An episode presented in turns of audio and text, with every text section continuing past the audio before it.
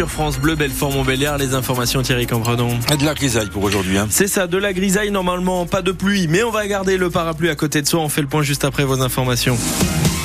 Et on commence avec le maire de Grand Charmont, hein, près de Montbéliard, qui ne décolère pas. Samedi après-midi, pour la deuxième fois en six mois, l'école primaire Daniel Janet dans le quartier des Fougères a été en partie saccagée. Tables et chaises retournées, vitres brisées, murs dégradés. Selon le maire de la commune, les auteurs de ces dégradations seraient des enfants d'une dizaine d'années qui ont réussi à prendre la fuite à l'arrivée des gendarmes. Les dégâts sont estimés à au moins 15 000 euros.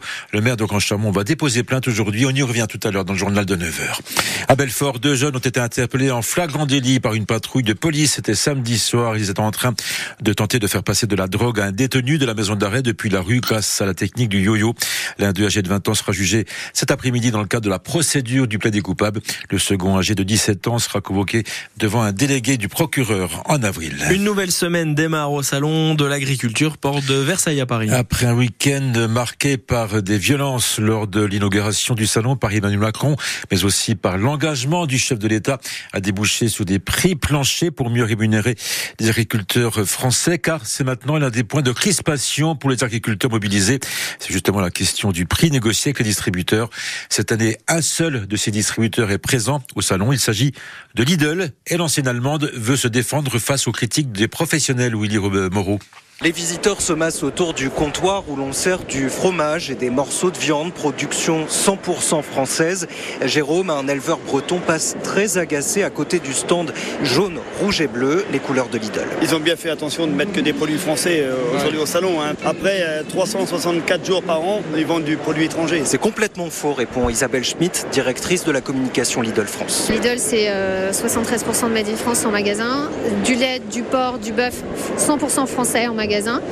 Et euh, je pense qu'il faudrait qu'ils reviennent euh, pour euh, nous rencontrer. L'enseigne allemande invite même des producteurs avec lesquels elle travaille pour faire sa promotion. Aujourd'hui, les relations avec Lidl sont les meilleures relations commerciales qu'on ait au niveau des enseignes.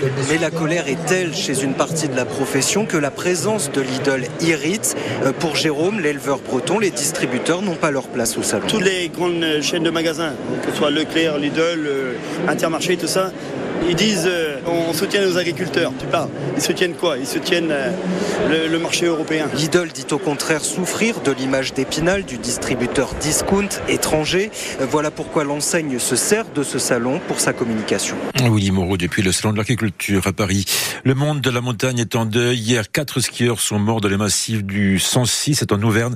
Ils évoluaient en hors-piste avec un groupe d'une dizaine de skieurs. Sept ont été ensevelis, quatre autres ont donc succombé.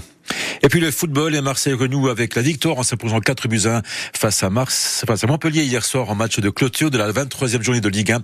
Euh, un nul à partout face à Rennes. Le malgré un nul à partout face à Rennes. C'est vrai. Le Paris Saint-Germain reste largement bien sûr en tête devant Brest et Monaco. Monaco que allait battre Lens 3 buts à 2. Et alors je vous conseille le but de Rennes. Fantastique le but de Gouiri. Le but de l'année. Euh, ouais, le but de l'année presque. Enfin pour moi c'est le but de l'année.